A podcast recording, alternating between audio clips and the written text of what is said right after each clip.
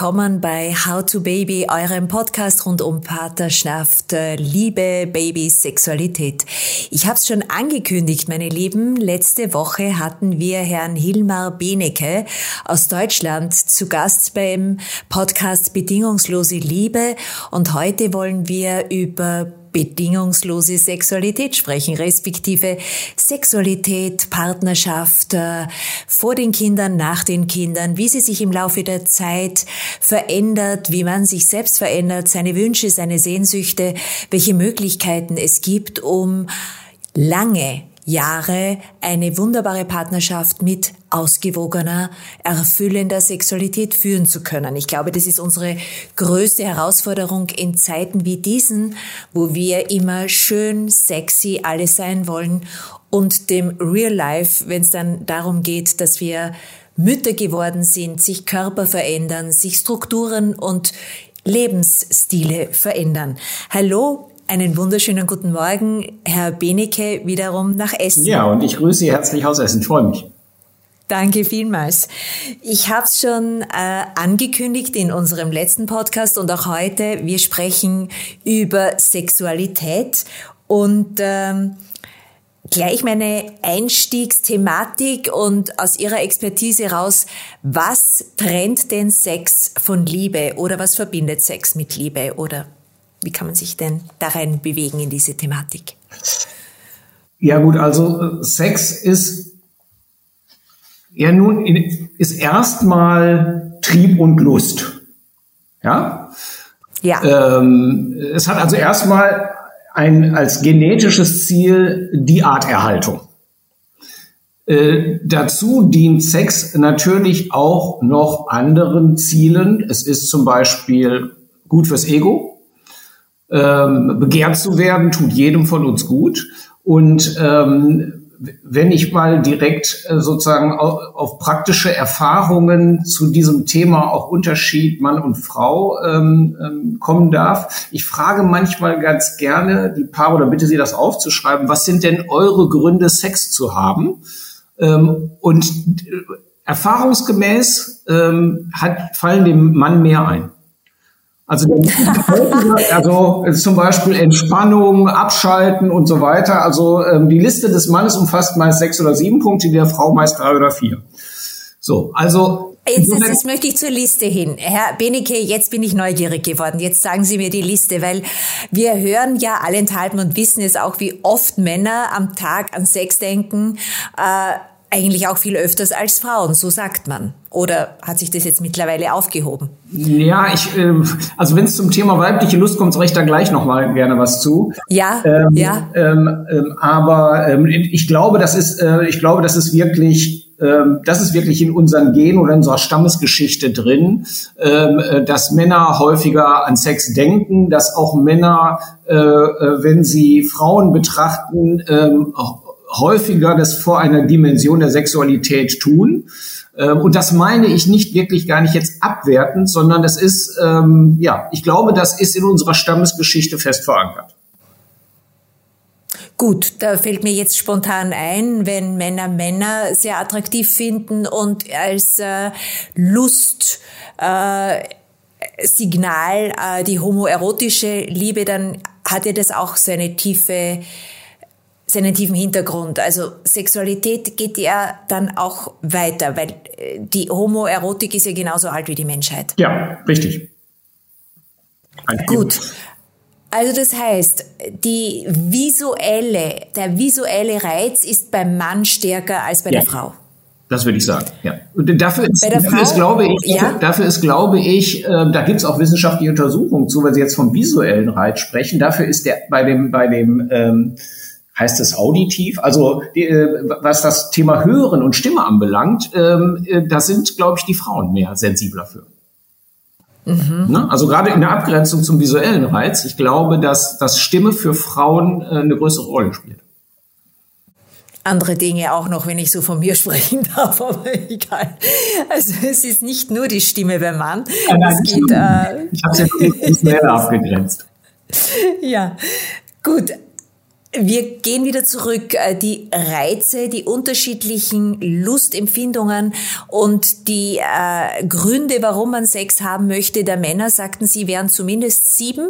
Ja, Punkte. also ich sag, das ist jetzt so ein Schnitt, aber wie gesagt, bei den, bei den Frauen hat es ganz viel mit, ähm, natürlich taucht Lust bei beiden auf. Bei Frauen hat es aber auch ganz viel mit so einer Art Selbstversicherung zu tun, Versicherung zu tun, dass die Partnerschaft sich stimmig anfühlt, hat auch viel mit dem Vermitteln von Gefühl von Geborgenheit und Sicherheit zu tun.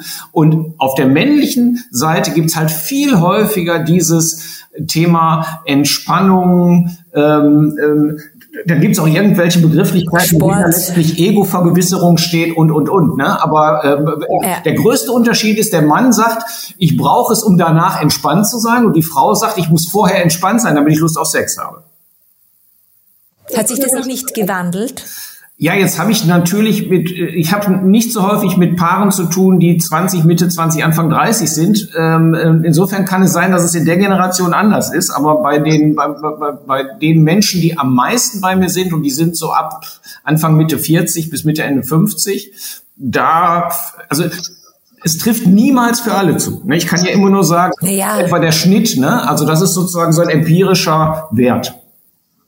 Gut, aber die bewegen sich ja, pardon, die jungen äh, äh, Paare bewegen sich ja dann auch in diese Altersphase, wenn eben, da kommen wir ja heute noch hin, Kinder schon da sind und sich die Sexualität ja äh, ganz natürlich zu verändern beginnt. Mhm. Äh, gut, aber die, das Begehrtwerden ist mir noch eingefallen bei den Frauen und äh, das ist auch sehr im Zentrum immer wieder. Also Frauen suchen schon in den Partnerschaften auch die Bestätigung, ja. noch begehrenswert zu sein. Ja, das ist richtig. Jetzt äh, gehen wir aber rein ins Thema Sexualität äh, von Mann und Frau. Ja wenn ein Kind kommt, rund um die Geburt, respektive unmittelbar nach der Geburt, wenn die Kinder klein sind, welche Inseln vermögen sich diese Paare dann zu schaffen, um wirklich noch sexuell aktiv sein und bleiben zu können? Ja, ähm, im Prinzip haben Sie die halbe Antwort gegeben. Das Wichtige ist, ja, weil das, das Wichtige ist erstmal die Erkenntnis zu haben, dass Inseln zu schaffen sind. Ja, äh, das, ja. was, was, was, ja, was heißen kann, äh, dass man halt äh, irgendwann nicht allzu spät anfängt, sich einen Babysitter zu suchen, damit man Zeit miteinander verbringen kann. Ähm, äh, es kann auch, äh, habe ich glaube ich beim letzten Mal schon angesprochen, äh, wir haben ja äh, vor dem Kind, also auch gerade wenn wir frisch zusammenkommen, haben, machen wir die Erfahrung, wir haben Sex, wenn wir gerade Lust aufeinander haben. Ne?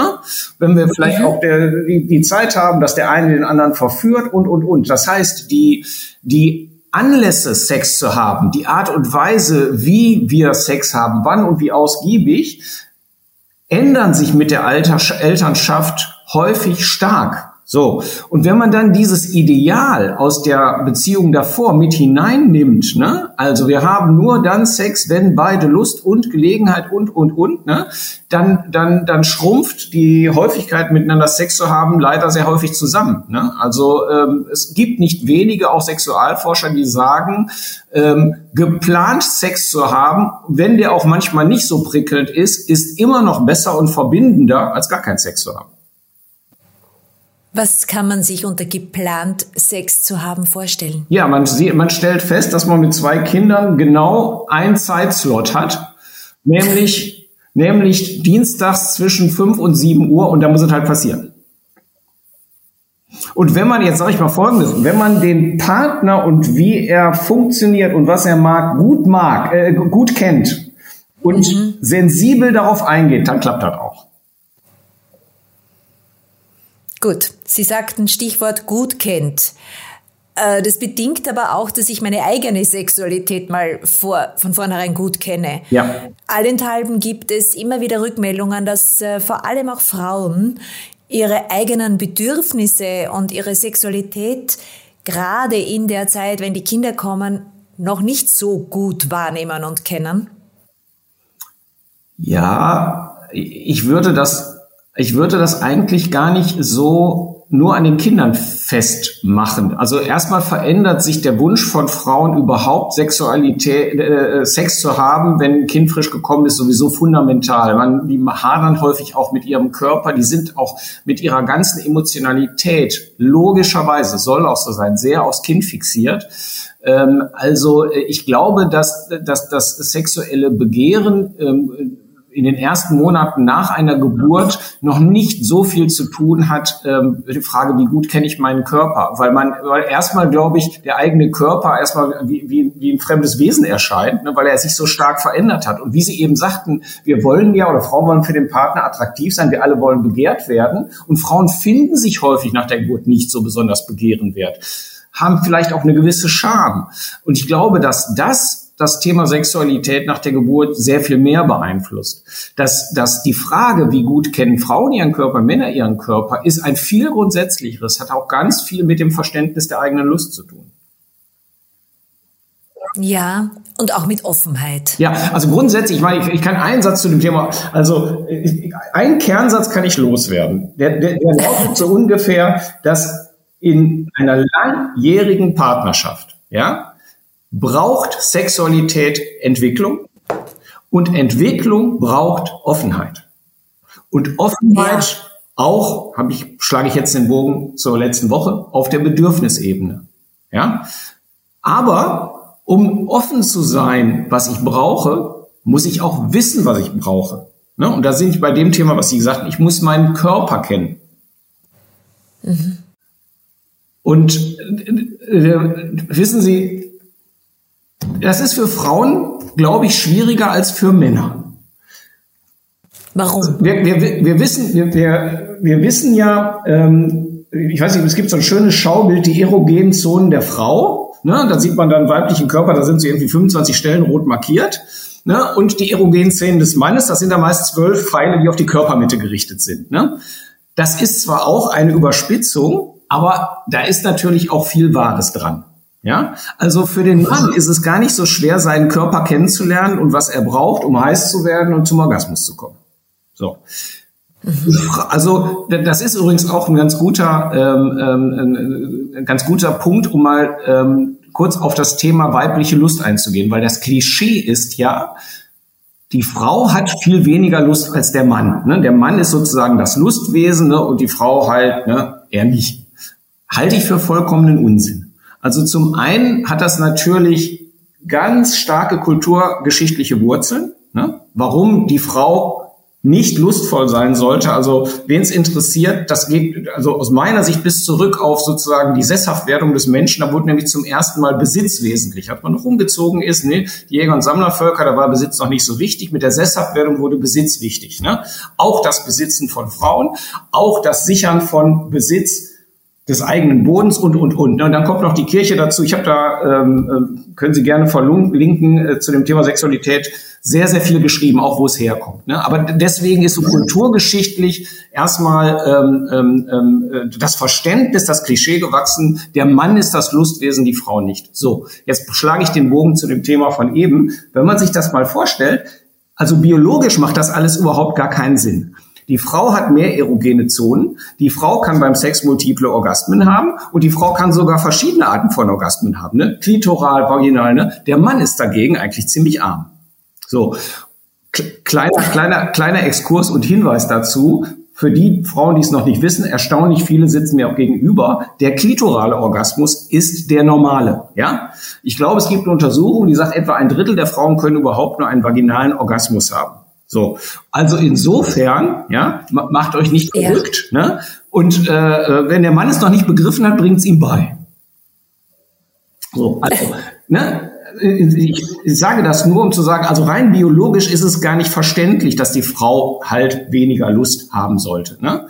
Und der Punkt ist, und das ist jetzt schließt jetzt an Ihre Frage an, die, ich glaube, dass es für die Frau mehr Zeit braucht, um ihre eigene Sexualität, ihren Körper, ihre Frage, welche erogenen Zonen sind es bei mir, die mich heiß machen, ne? die, die, bei denen es mir gut tut, wenn die stimuliert werden, die braucht viel mehr Erfahrung. Und das ist so die große Gefahr, wenn ähm, Paare sehr jung zusammenkommen. Ne? Die haben beide nicht viel sexuelle Erfahrung, die probieren am Anfang ein bisschen aus, ja, haben, sind auch beide sehr schambesetzt dann. Ne? Und ganz häufig einigt man sich dann sowas, ich nenne es mal den kleinsten gemeinsamen Nenner, und den praktiziert man dann jahrelang und irgendwann wird's Fahrt. So. Und da, das ist deswegen eine große Gefahr, wenn dann die Ehe kriselt und es vielleicht zu einer Affäre kommt, ne? Dann, dann ist die Frau, dann gibt es eine Frau, die zum einen ihren Körper besser kennt und dann vielleicht auf einen Mann trifft, der ein bisschen mehr von weiblicher Biologie versteht als ihr Mann, als sie den mit 20 kennengelernt hat, ja. Und der bringt dann plötzlich Seiten in ihr zum Klingen, die sie so noch gar nicht kannte. Ne? Und das, das ist, glaube ich, so die viel größere Gefahr und die, das viel, viel größere, der viel größere Punkt, was die Unterschiedlichkeit von Mann und Frau an der Stelle anbelangt. Ja. Sie sprechen, Sie sprechen so schön ja, zum Klingen. Also dieser Klang der Frau, äh, der kommt ja erfahrungsgemäß so Mitte 30, Anfang 40 erstmals raus. Ja, würde ich Ihnen zustimmen, ja. Ähm, da hat man in der Regel oftmals schon äh, Familie, oder man, heutzutage ist es ja auch ganz, ganz bewusst, dass man sagt, ich möchte keine Kinder, also ich möchte alle mit einbeziehen, alle, äh, unser, unser Publikum, alle äh, Erfahrungen beziehungsweise auch ganz bewussten Entscheidungen. Äh, Gehe jetzt deshalb gleich wieder zurück in den Unterschied äh, der Sexualität zwischen Mann und Frau, weil Sie auch jetzt innerhalb dieser Ausführungen angeführt haben, äh, wenn es zu außerehelichen Affären kommt, egal jetzt ob die Frau diese mhm. Initiatorin ist oder der Mann, äh, gehen wir vielleicht mal da rein. Sexualität und außereheliche Erfahrungen. Ist das kittbar? Wie braucht es vorher ein Agreement?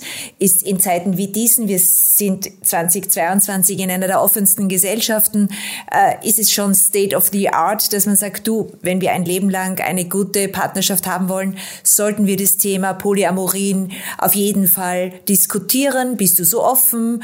Weil ich brauche das und das, weil wie Sie sagen, wenn der Mann so und so oft an Sex denkt und ihn auch tagtäglich haben möchte und die Frau sagt, okay, für mich ist zweimal die Woche allenthalben genug, dann sollte man zumindest in der Bedingungslosigkeit diese Offenheit auch überdenken dürfen. Also was, Oder? Sie, was Sie sagen, klingt ausgesprochen vernünftig. Sie rennen, Sie rennen bei mir auch vielleicht nicht in der Absolut, äh, Absolutheit, wie Sie es formuliert haben, offene Türen ein, aber meine Erfahrung sagt, also zum einen habe ich ja schon gesagt, ich habe äh, ganz viel mit Paaren zu tun, äh, im, ich sag mal zwischen Ende 30 und Ende 50. Ähm, da ist das Thema offene Beziehung, Polyamorie nicht sehr verbreitet, habe aber auch den Eindruck, ich habe hin und wieder auch jüngere Paare, die vielleicht äh, ähm, ähm, kurz bevor sie Kinder gekriegt haben, denen sie Kinder gekriegt haben, eigentlich ist das kein Thema. Ne? Ähm, äh, äh es gibt, es gibt, glaube ich, auch bei den Jungen ähm, durchaus stark konservative, bewahrende, familienbewahrende Werte. Ähm, ich finde es deswegen schade, weil man, man sollte sich mal mit der Frage auseinandersetzen, ist der Mensch, so wie er ist, eigentlich ein monogames Wesen? Und damit meine ich genau. nicht nur den Mann. Damit meine ich ausdrücklich nicht nur den Mann. Also schauen wir uns an ähm, unsere nächsten Verwandten, ähm, also äh, Schimpansen, Gorillas, Bonobos. Ne? Ähm, gerade die Bonobos sind ganz spannend. Ne? Die haben also ein Bonobos ist eine matriarchale Gesellschaft. Die haben Sex ohne Ende. Ne?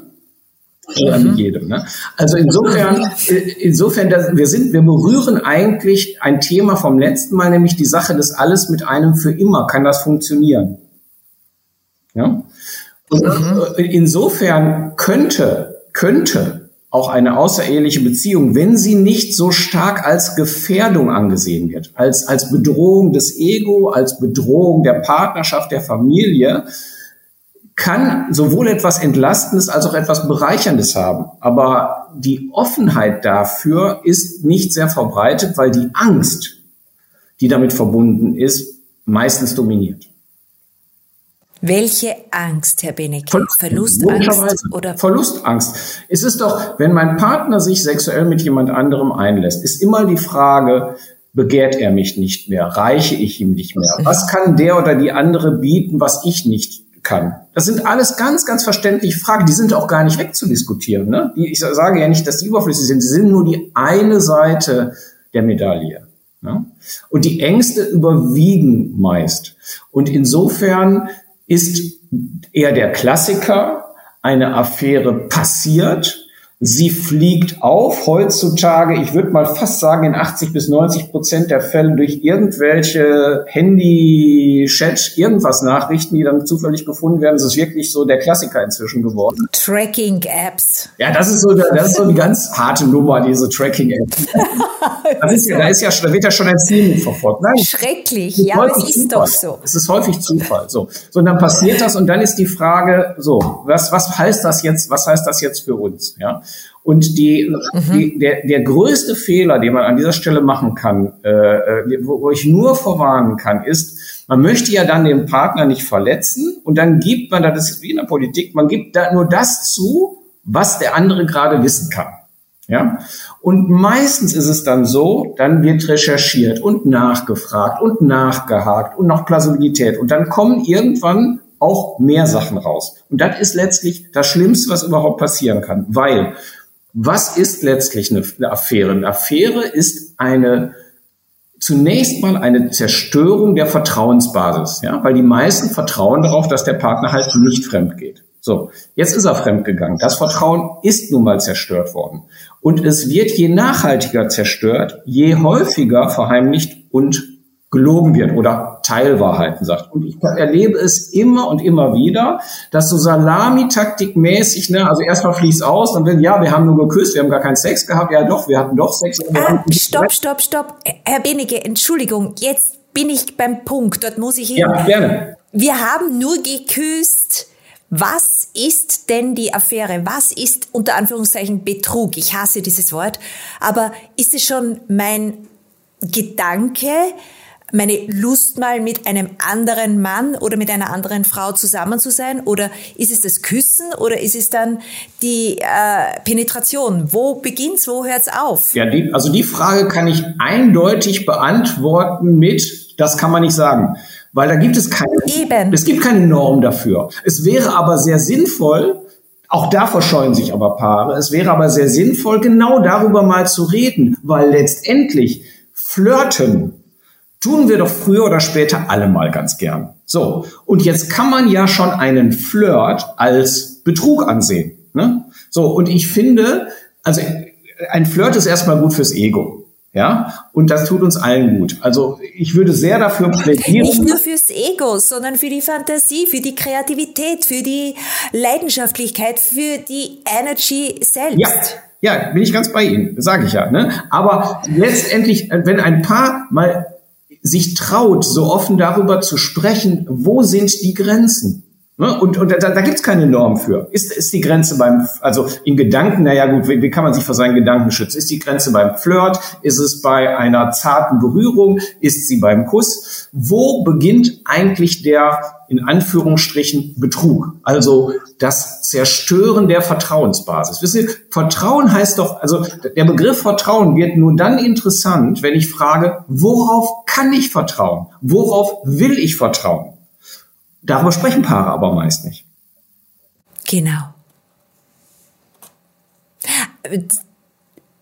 Gehen wir zurück zu diesem Vertrauen in die Beziehung, in die Partnerschaft bei gleicher Offenheit äh, hier im Laufe der Jahre und Jahrzehnte durchaus auch mal außerpartnerschaftliche körperliche, äh, charmante Flirtbeziehungen führen zu dürfen, beide Seiten. Hat das äh, Erfolge? Kennen Sie da schon diverse Ergebnisse? Wenn wir leben in einer so offenen Gesellschaft mit so vielen visuellen Reizen durch Social Media und dergleichen, ist das schon dann Betrug? Auch da, auch da sind wir bei der Frage, wie ist die persönliche Einstellung? Also es gibt, genau. es gibt meiner Ansicht nach keine Norm. Es gibt, glaube ich, was ich glaube ist, dass es ein stärkeres Bewusstsein für diese Zusammenhänge gibt. Also es gibt letztendlich ja. eine größere, aufgrund der Offenheit, eine größere Reflexion dessen. Aber ja. die Ängste, über die wir eben gesprochen haben, sind nach wie vor so stark, dass man dieses Thema sehr gerne verdrängt. Wenn man es nicht verdrängt, also auch da gibt es ja auch Bücher zu, ne?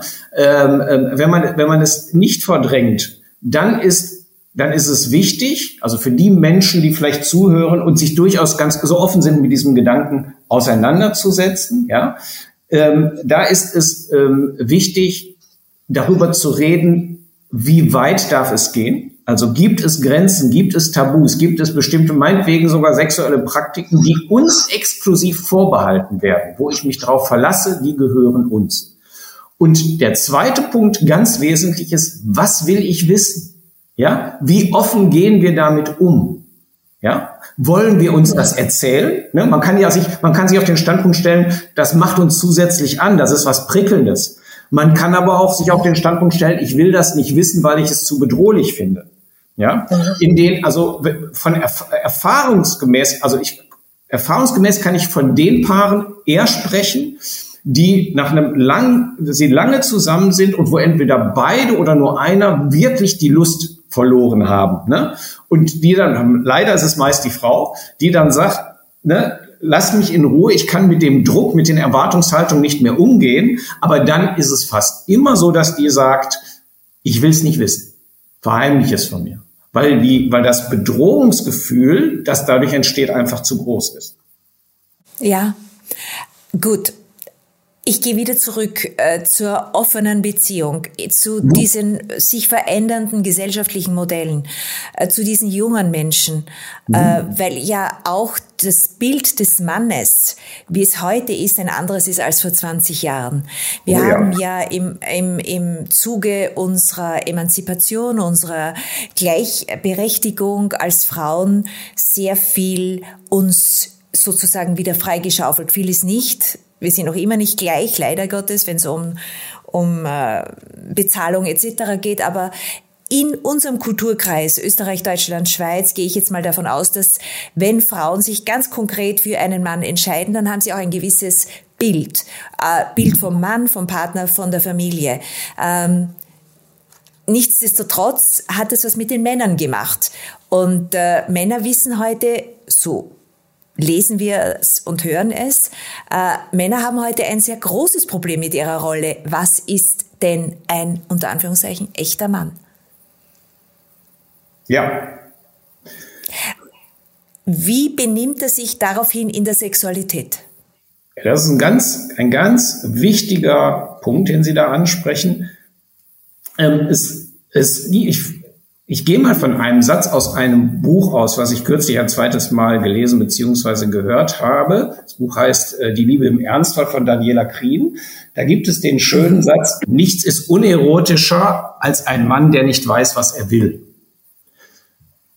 Ja, stimmt. Was steckt in diesem Satz drin? In diesem Satz steckt eine gewisse, eine gewisse Dominanz drin. So, wenn ich jetzt, das ist jetzt auch wieder Erfahrungswert. Ich glaube, ja, was heißt ich glaube? Nein, erfahrungsgemäß möchten mehr Frauen einen dominanten Mann als selbst dominant sein. So. Jetzt ist aber die Frage, was heißt denn Dominanz?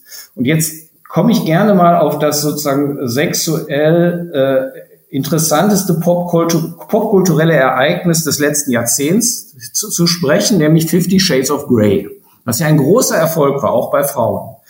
Mhm. Da haben wir einen dominanten Mann, aber dieser dominante Mann nutzt seine Dominanz jetzt nicht, um in erster Linie seine eigene Befriedigung so schnell wie möglich zu kriegen, sondern lebt seine Dominanz dadurch aus, dass er das Begehren der Frau weckt. So. Und das, führe ich deswegen an, damit das nicht falsch verstanden wird. Ne? Also Dominanz, auch dieses 50 Shades of Grey, wir ja wollen, alle Frauen SM, ist ein vollkommener Blödsinn, diese Frage. Ne?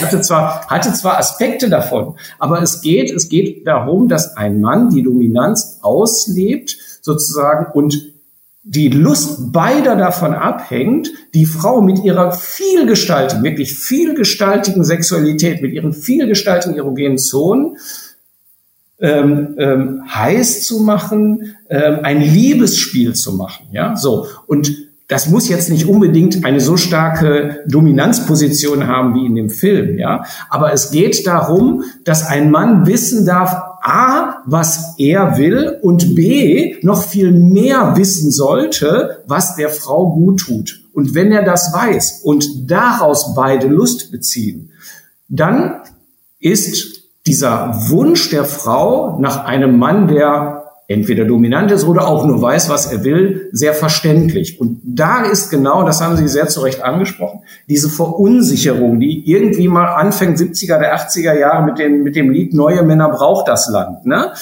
Und äh, ähm, ähm, ne? also die, Männlichkeit, Mannlichkeit war eine Zeit lang etwas, etwas Bedrohliches, ne? etwas, was, was sozusagen in der Beziehung abgebaut werden muss, weil es die dass die Gleichheit und die Gleichberechtigung der Geschlechter verhindert. Und auf gewissen Ebenen ist das ganz, ganz richtig. Aber es auf die Sexualität zu übertragen, führt eher zur Flaut. Das ist wichtig jetzt. Das heißt, die Gleichberechtigung in der Partnerschaft nach äh, Entscheidungsfindung, ob man im Job bleibt, äh, wer bei den Kindern ist, wer nicht, äh, wer wie, wo, also diese Wer den Müll rausbringt, wer die Spülmaschine ausräumt, etc., ja. Ja, genau. Äh, das ist ja in jeder WG völlig easy zu organisieren. Das braucht ja nur Struktur. Aber in der Sexualität braucht es alles andere als Struktur, mit Ausnahme der Pläne, die Sie vorhin genannt haben, diese Inseln, diese Daten, ja. so, diese Geheimbotschaften, die man sich schicken kann. Aber das ist ja auch wiederum eine Frage der Fantasie. Genau. Und wie kann ich es erotisch machen? Diese ja. Insel, die wahrscheinlich eine kleine wird, wenn man Kinder hat, aber man kann ja trotzdem spielen. Ja. Man, äh, Sex als Spielwiese, das ist ein gutes Stichwort. Sexualität Super. als Spielwiese begriffen, als sich ausprobieren und bitte auch nicht aufhören. Wir verändern ja. uns, unser Körper verändert uns. Vielleicht stellen wir mit Mitte 40 fest, dass wir Sachen spannend finden, lustvoll finden, die wir mit Mitte 20 noch nicht stattgefunden, äh, äh, äh Lust genau. haben. Und deswegen genau. nie aufhören, nie aufhören, offen zu bleiben für neue Erfahrungen, sonst wird's zu schnell Fahrt. Respektive, man wird einseitig und eigentlich auch ein bisschen hohl. Aber ich bin wieder da in der Partnerschaft, wenn ich jetzt draufkomme, egal jetzt der Mann oder die Frau, äh, dass ich jetzt durchaus Lust auf jemanden anderen mhm. habe, dass mich jemand anderer inspiriert, meine Kreativität ankurbelt, komme ich jetzt in diesen offenen Dialog, der hoffentlich in einer Partnerschaft dann möglich ist. Wie geht man da optimal damit um, ohne zu verletzen? Ja, die Frage ist so gut wie schwierig.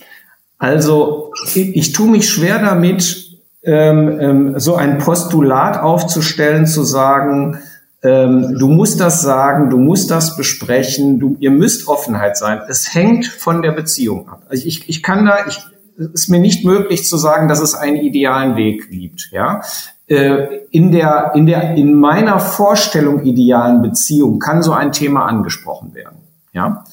Ähm, äh, und es hängt bei der Frage der Offenheit. Wissen Sie, meistens ist es ja gar nicht so nach dem Motto, da ist jemand, der inspiriert mich und ich äh, ähm, ähm, gehe jetzt erstmal acht Wochen lang schwanger damit, ob da was passiert. Manchmal passiert etwas aus der Situation heraus. Und das ist, glaube ich, sogar fast häufiger der Fall.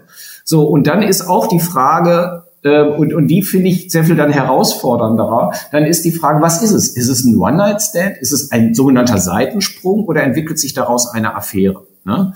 Und wie gesagt, wenn es eine einmalige Sache ist, die emotional letztlich keine Bedeutung hat, nur erotisch, sexuell, ja, dann weiß ich nicht unbedingt, ob ich dem Partner davon erzählen würde. Das hängt von der Beziehung ab. Wenn wir uns mal vereinbart haben, dass wir damit offen umgehen können und dass das sozusagen nicht über die Maßen angstbesetzt ist, ja. Ne? Aber ansonsten kann das mehr kaputt machen, als es bringt. So. Affären, die über Wochen, Monate gehen, sind natürlich eine ganz andere Sache, weil die gefährden natürlich die Beziehung, weil sie meist, wenn sie länger dauern, über das Sexuelle natürlich auch ins Emotionale gehen. Und in die Energie, weil man ja Energie woanders hinbringt. Genau. Und äh, es, ja. hängt, es hängt von der Partnerschaft, es hängt davon ab, wie grundsätzlich offen gehen wir miteinander um, wie bedroht empfinden wir die Partnerschaft. Schauen Sie, wenn das, wenn, wenn eine solche Affäre gesucht wird, weil wir schon ganz viele Defizite in der Beziehung sehen und weil möglicherweise auch wir wissen, dass der Partner ähnliche Defizite ist, dann kann diese Art von von äh, ähm, äh, Affäreneingeständnis sozusagen das Letzte sein, was es zum Brechen bringt. Ne? vielleicht hat es auch diesen Zweck. Ja, mhm. also insofern, es ist die die die Situationen sind, glaube ich, zu vielgestaltig. Die Personen, die darin verwickelt sind, zu unterschiedlich, als dass man sagen kann, es gibt den Königsweg. Ja. Gehen wir wieder zurück zu unseren Zuhörerinnen und Zuhörern, wenn die jetzt äh, Familie gerade geplant haben, Jungfamilien sind äh, und ihre Sexualität nach der Geburt des oder der Kinder äh, wieder neu äh, zum Klingen zu bringen.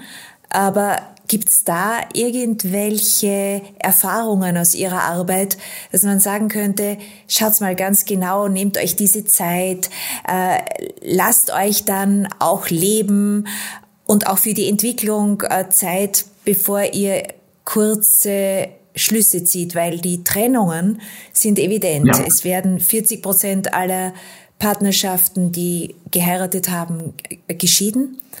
Und äh, eigentlich wäre es mein Ansinnen, in diesem Podcast meinem äh, Publikum ein paar Skills mitzugeben, bevor man voreilige Schlüsse zieht, ja. aufgrund der Sexualität, die sich im Laufe des Lebens immer wieder verändern wird. Aber da brauchen wir ja so, oder wir sagen, wir, wir wissen, wir haben Lebensabschnittspartnerschaften mhm. und äh, erwarten uns nichts anderes. Aber wenn wir wirklich für die Kinder, für die Family diese äh, Struktur halten wollen, dann sollte es ja meines Erachtens nach einen neuen Weg im Jahr 2022 geben können, hier in der Gesellschaft auch neue äh, Strukturen zu entwickeln, gemeinsam. Gut, also ich gehe jetzt nicht nochmal darauf ein, auf die Möglichkeit, nicht nur alles mit einem für immer, sondern was möglicherweise ja. auch außen möglich ist. Da haben wir eben drüber gesprochen. Ja. Wenn Sie von, von anderen Skills sprechen, also was sind sozusagen ah, die Bedrohungen und was sind vielleicht darauf die besten ja. Reaktionen,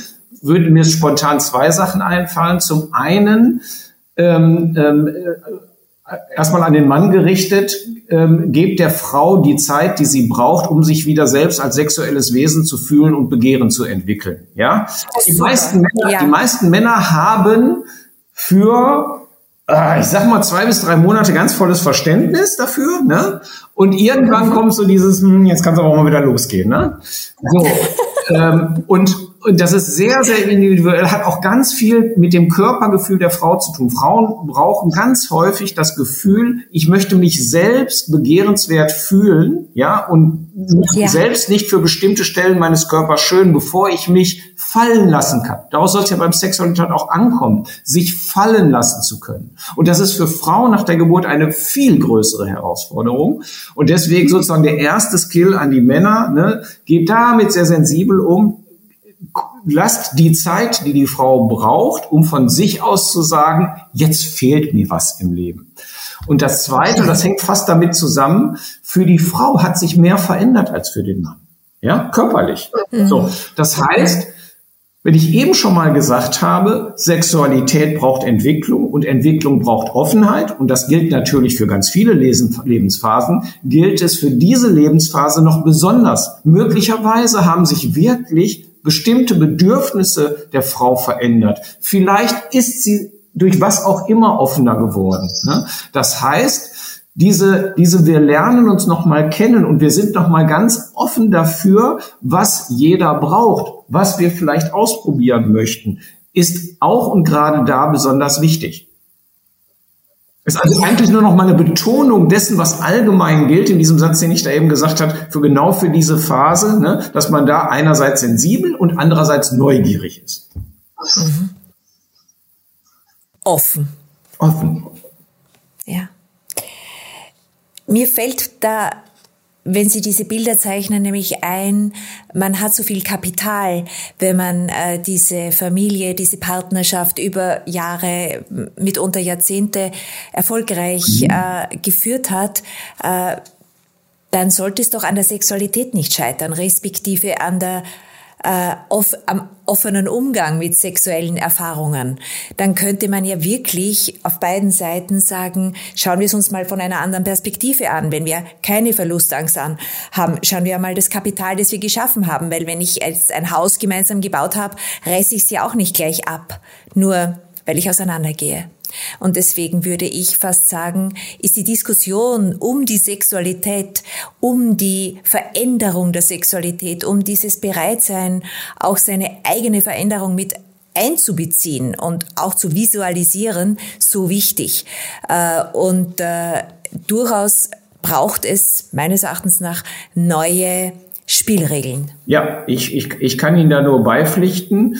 Ähm, und das ist letztlich, wenn ich aus, den, aus dem jetzigen oder aus dem vergangenen Gespräch das nochmal aufgreife, dieses alles mit einem für immer. Es ist normal, wenn der Partner gerne in Opern geht, dass ich ihn mit, dem, mit, mit jemand anders in der Oper ja. gehen lasse. Es ist aber we viel weniger normal, dass wenn jemand, mein Partner bestimmte sexuelle Bedürfnisse hat, die ich nicht befriedigen kann oder will, dass er die vielleicht mit jemand anders befriedigt. Nur ist da wird das eine als bedrohlicher empfunden als das andere dagegen, dass es als bedrohlich empfunden wird, kann man wahrscheinlich nichts tun, weil das, also diese Ängste sind ja tief verwurzelt. Die Frage ist, finde ich einen anderen Umgang mit den Ängsten? Und da können solche Abwägungen, wie Sie sie gemacht haben, nämlich, was ist eigentlich alles das Pro, was wir uns im Laufe der Jahre erarbeitet haben? Nicht nur, was wir jetzt sozusagen an, Kapit an, an, an Kapital und ja, an, äh, uns erarbeitet haben, sondern, Nein, emotional. sondern auch, was haben wir denn, was wir sonst teilen? Was verbindet uns? Uns, auch jenseits der Sexualität, was, was, was ist das verbindend Wertvolle, was vermittelt uns Sicherheit und Geborgenheit, ne?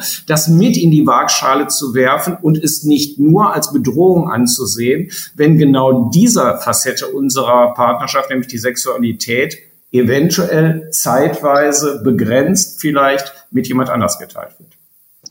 Herr Benecke, zum Schluss unseres schönen Gesprächs äh, erlauben Sie mir noch die Frage, die Frauen, wenn die zu Ihnen kommen mit ihren Männern, welche Wünsche äh, äußern Sie? Was hätten Sie denn gerne gehabt, wenn es jetzt eben schon über Jahre oder manchmal Jahrzehnte nicht so in Ihrem Sinne gelaufen ist? Wo sehen Sie die zentralen äh, Bedürfnisse der weiblichen Sexualität?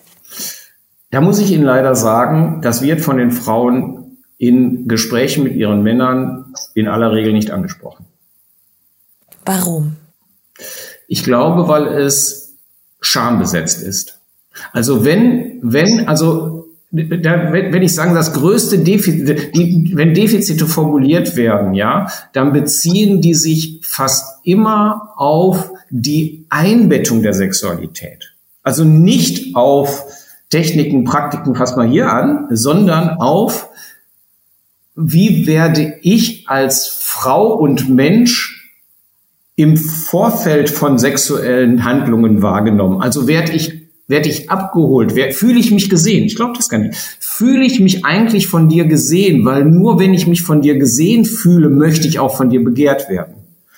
Sonst, okay. begehre, sonst, sonst, sonst, sonst wird dieses, dieses Art von Begehren dann ganz häufig mit so einem Gefühl des Sexobjektes gesehen. Ne? Also Insofern kann ich diese Frage nur begrenzt beantworten, indem ich sage, wenn es überhaupt formuliert wird, und es ist selten, wenn es überhaupt formuliert ist, geht es um die Einbettung der Sexualität in die gesamte Beziehung und das, was wir vielleicht noch heute mal so Vorspiel nennen. Aber da geht es nicht um unbefriedigte sexuelle Wünsche zum Thema Vorspiel ist auch ein, wäre wiederum ein eigener Podcast oh ja. nötig, weil es ja auch schon Sex ist, ja. Also jede Berührung ist aus meiner Sicht Sexualität.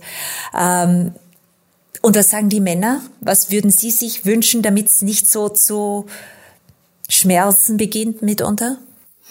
Ähm, meinen Sie jetzt, damit kein Sexuell. Brot oder was meinen Sie? Ja, nein, ich würde gerne die sexuellen Wünsche und Begierden, der Männer, die bei Ihnen sind, mit ihren Frauen, die meistens aus den Partnerschaften ja heraussprechen schon, die würde ich gerne jetzt einmal noch dingfest machen. Was ist der häufigste Wunsch?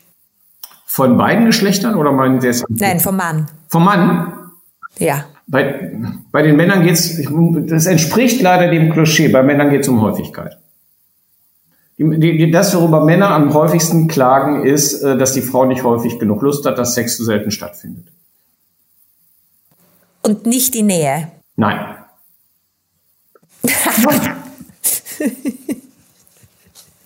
oder Geborgenheit oder Kuscheln oder wahrgenommen werden, ja, sondern es geht. Äh, ich möchte mal gut, dass Sie das Thema Kuscheln ansprechen. Ne? Das ist auch ja. wieder das Klischee. Der Mann will Sex, die Frau will nur kuscheln. Das ist deswegen Blödsinn, weil ja. was, was, was, die, was, man, was, was die Frau unter Kuscheln versteht, ist, ähm, äh, die Frau braucht länger, um erregt zu werden als der Mann. So. Und das heißt, kuscheln ist auch häufig ein Synonym für Vorspielen. Also gib mir eine Chance, auf dein Erregungsniveau zu kommen, indem du sensibel mit dem umgehst, was mir Lust macht. Ne? Also, Vor allem äh, Kuscheln ist ja, wenn man das jetzt nach dem Sex äh, sieht, meistens das Bedürfnis der Männer viel mehr als der Frauen. Weil die Frau ist ja voll aufgetankt und mit Energie versehen und der Mann ist müde. Genau, die also, Frau können weitermachen. Ich sehe da schon, ja genau. Ja. Na gut, also das heißt, die Häufigkeit äh, ist beim Mann noch immer das zentrale Anliegen. Darauf sollte man sich schon in der Partnerschaft auch konzentrieren. Und wenn man dann, äh, sagen Sie, ein paar Monate, äh, manchmal ist es, wie man liest, oft Jahre, keine Sexualität mehr hatte, dann wird's schon oller. Also dann sollte man schon spätestens zu Beratern, wie Sie einer sind, gehen. Ja, ich möchte das nur eben, was Sie sagen, ergänzen. Also wenn neben dem Thema Häufigkeit das Thema Offenheit für bestimmte Praktiken, wenn auch sehr, sehr verklausuliert angesprochen wird, dann ist es von Männern. Ja? Also auch die sagen es auch nicht offen, da muss man mal zwei, dreimal nachfragen oder zwischen den Zeilen lesen, was sie meinen. Ne? Aber ähm, die sagen eher, ja, es ist so ein bisschen langweilig und äh, warum, ähm, ich habe ja schon häufig gesagt, ich würde das gerne mal, aber du lässt dich überhaupt nicht drauf ein. Ne? Aber das, das kommt auch von Männern neben der Häufigkeit. Also dass Frauen, dass Frauen von sich aus äh, sagen ja hier, du, du gehst zu wenig auf meine äh, äh, Sexualpraktikwünsche ein. Das habe ich äh, von selten bis nie erlebt. Wow. Viel Aufholbedarf, ja. Herr Benig. Ja. In beiden Richtungen. Offenheit, Dialog und äh, auch ja gesellschaftliches Öffnen dieser Thematik. Ich, wobei ich um der Thematik, ich, ich würde, mein Hauptplädoyer ist wirklich das Bewusstsein, sowohl für Frauen als auch für Männer, dass die weibliche Sexualität reift. Ja? Und ja. immer mehr zu ihrer eigenen Identität findet. Also wenn ich auch das versuchen würde, in ein Bild zu packen, ne, dann ist die männliche Sexualität ist mehr der Schaumwein und die weibliche ist der Whisky. Wow. Im letzten Podcast hatten wir die Kerze und die Sprühkerze. Heute ist es der Schaumwein. Eigentlich sagt man neuerdings ja Prosecco und, und Whisky. Wunderbar. Schöne Bilder. Vielen, vielen lieben Dank, Herr Benecke. Es gibt noch viele unterschiedliche philosophische Themen zum Thema Partnerschaft, äh, Sexualität, Körperlichkeit, Veränderung und äh, wann wird der Whisky der Whisky? Äh, ich sage Ihnen eine wunderschöne, gesunde Zeit, Danke. viele, viele schöne Gespräche mit Ihren Klientinnen und Klienten und äh, danke fürs Dabeisein. Und euch, meine Lieben, Danke, mir auch. Euch, meine Lieben, sagen Herr Benecke aus Essen und ich danke fürs Zuhören. Bleibt dran und wenn ihr Anregungen, Fragen, schriftlich tut man sich da vielleicht leichter, habt, dann bitte unter How to Baby Podcast auf Instagram beziehungsweise howtobaby.info eure Mails gerne an mich. Ich leite es weiter beziehungsweise gebe euch Literaturtipps und äh, sämtliche äh, URLs und äh, Webseiten, die Herr Benecke in Deutschland für euch bereithält. In diesem Sinne, bleibt äh, bei euch, bleibt in eurer Wahrnehmung und in eurer Offenheit. Ich wünsche euch einen wunderschönen Auftakt in einen sehr romantischen Februar und äh, alles, alles Liebe und Gute und vor allem viel Spaß und Kreativität in euren Partnerschaften. Alles Gute, eure Petra. Ciao, ciao, baba.